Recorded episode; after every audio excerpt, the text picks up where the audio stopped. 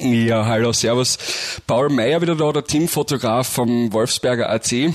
Ich bin mittlerweile aufgestiegen, weil ich jetzt jetzt im heiligsten Büro in der Lavantal Arena hier oben im zweiten Stock im Trainerbüro. Und normalerweise sitze ich unten bei den Jungs. Heute darf ich mit dem Chef reden. Hinter den Kulissen, ganz nah dran am WAC.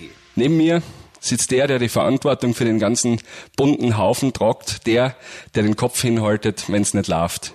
Jemand, der weiß, wie kalt in Moskau ist und er weiß, wie es ist, Titel zu gewinnen. Ja, grüß euch. Ähm, Ferdl Feldhofer hier, Trainer vom Wolfsberger AC und ich freue mich jetzt auf ein paar interessante Minuten hoffentlich nicht Stunden mit dem Pauli und, und ja, ein bisschen zu quatschen und einfach vielleicht euch ein bisschen Insider-Infos auch mitzugeben. Ferdl, du hast als Spieler in deiner aktiven Spielerkarriere schon so ziemlich alles gesehen. Österreichischer Meister, Nationalmannschaft. Was waren die, die größten Titel, die größten Erfolge oder die größten Momente in deiner aktiven Spielerkarriere? Ja, auf Dauer gesehen sicher die Titel mit Sturm Graz und Rapid. Das sind natürlich Momente, die vergisst man nicht und, und Nationalteam zu spielen, das war immer ein, ein großer Kindheitstraum von mir. Äh, ich bin dann doch von der U16 weg in, in jeder Auswahl gestanden und ja, da war das A-Team das erste Mal dann. Das war schon ein, ein großer Moment für mich und auch, glaube ich, für meine Angehörigen, Eltern, die leiden da ja bekanntlich immer am meisten mit. Und ja, ansonsten, ja, jetzt natürlich als Trainer schon viel erlebt in meiner kurzen Laufbahn und ich hoffe, da kann da viel mehr Positives hinzu. Ich bin wirklich in einer sehr schönen Situation, meinen Traum einfach zu leben. Mein Onkel Kurti, mein Firmenpate, der ist genauso wie ich ein begeisterter WRC-Fan, der aber ganz wenig vom Fußball versteht. Und wie ich mit dem Onkel Kurti unterwegs war, haben wir mal zufällig privat den Manuel Kutin, unseren Torhüter, getroffen. Und wie die zwei zusammengestanden sind, die erste Frage vom Kurti an den Manuel war, würdest du nicht lieber bei Manchester United spielen? Der Manuel hat das damals gut ausgewichen, er hat gesagt, er darf einmal gern beim WRC spielen und hat man sich da etablieren, bis er dorthin kommt. Aber ich wollte jetzt an dich die Frage stellen, wie wäre dein Job anders, wenn du Trainer von Liverpool oder Tottenham wärst? Boah, das ist schon sehr viel Träumen auf einmal jetzt da.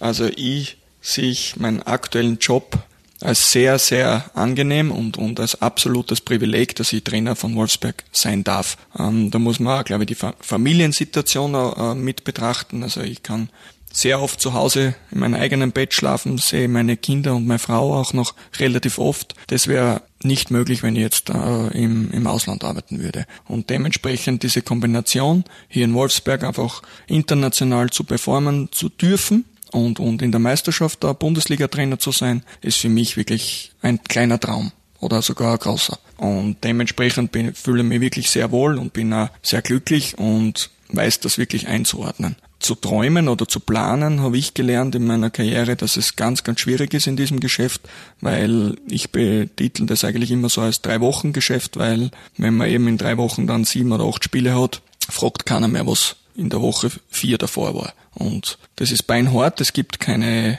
keine Dankbarkeit, es gibt keine Vergangenheit, es gibt wirklich nur die Gegenwart und die Zukunft und dementsprechend muss man das auch immer relativieren. Du sagst, als dein Job als Trainer ist es, die Mannschaft perfekt auf das äh, Spiel vorzubereiten. Jetzt hast du mir letztens privat erzählt, hm, was ich immer nicht, nicht weiter erzählen darf, ähm, dass du mit der Vorbereitung für die Europa League Spiele eigentlich am Tag der Auslosung anfangen hast. Wie läuft das ab? Macht ihr dann im Trainerteam Fernsehabende bei einem zu Hause und schaut euch ganz viele Fußballspiele vom Gegner an? Oder wie, wie darf man sich das einfach vorstellen? Jeder Gegner äh, wird einfach ja, Verknüpfungen gesucht. Wer, wer kennt wen in diesem Land, in diesem Verein? Wo kriegen wir Informationen her? Wo kriegen wir Material her? Ähm, und dann werden einfach Arbeitsaufträge erteilt und, und das ist dann mein Job. Da muss nicht der Einzelne, der muss Einzelspieler schneiden, analysieren, der andere gruppentaktische, mannschaftstaktische Sachen. Und da wird das Standards aufgeteilt vom Trainerteam und dann treffen wir uns, besprechen wir das und dann wird ein Matchplan zurechtgeschnitten oder, oder geplant, dass wir Erfolg haben. Und dieser Matchplan, wie, wie schaut das aus? Ich stelle mir das ganz schwierig vor, weil Fußball ist ja ein dynamisches Spiel. Jetzt kannst du zwar sagen, das schaut aus wie Schach oder das funktioniert wie Schach. Das stimmt aber nicht, weil du machst ja nicht deinen Zug und der nächste kommt mit seinem Zug, sondern es passiert alles gleichzeitig. Du bereitest dich auf die andere Mannschaft vor, die andere Mannschaft bereitet sich ja aber auf deine Mannschaft vor. Also das hast du sehr schön erklärt, muss ich auch sagen. Also kennst du doch ein bisschen aus im Fußball anscheinend. Ähm, ja, es wird immer noch schneller, noch intensiver und noch flexibler und dynamischer am Fußballplatz und dementsprechend sind da die Spieler halt das Wichtigste. Also Spieler, die Handlungsschnelligkeit äh, haben, die Situationen einfach früh genug erkennen und, und dann auch in unserem Interesse umsetzen. Grundsätzlich, ja, man warnt oder man, man zeigt die Stärken, Schwächen vom Gegner. Man probiert einfach, das machen wir vor allem, ähm, Räume zu finden, die man dann bespielen will und natürlich dem Gegner die Räume nicht zu bieten, wo wir glauben, dass sie Stärken haben. Du sagst jeden einzelnen Spieler, was zum Tun ist. Jeder geht aus, hat seinen Plan, du stehst am Spielfeld, schaust dir das Ganze an. Ihr redet vorher über Situationen, wie man darauf reagiert, damit wahrscheinlich nicht alles am Spielfeld gesagt wird. Und dann steht es im Spiel gegen Feyenoord nach einer Viertelstunde 2 zu 0 für uns. Wie oft ist diese Szenerie und was dann gemacht wird in der Vorbereitung tatsächlich besprochen worden? Also auf das Ergebnis gar nicht. Ähm, wir haben einfach einen Plan gehabt, wie wir in der ersten Hälfte agieren wollten und das ist uns sehr gut geglückt, weil im Nachhinein haben, glaube ich, beide Trainer nach dem Spiel gesagt, dass sie die quasi schlechteste erste Halbzeit gespielt haben seit langem. Und, und das ist natürlich ein Lob indirekt auch für uns, weil das heißt, wir haben sehr viel gut gemacht. Du bist Spieler von jung auf, gehst dann als Trainer zu Lafnitz, kommst jetzt zu Wolfsberg und hast wahrscheinlich 600, 700 Fußballspiele in deinem Leben Minimum schon miterlebt. Irgendwo, ob es im Fernsehen oder selbst in der Kabine am Spielfeld oder im Trainerbüro ist. Was würdest du sagen, ist das Wichtigste? Ist es die Vorbereitung?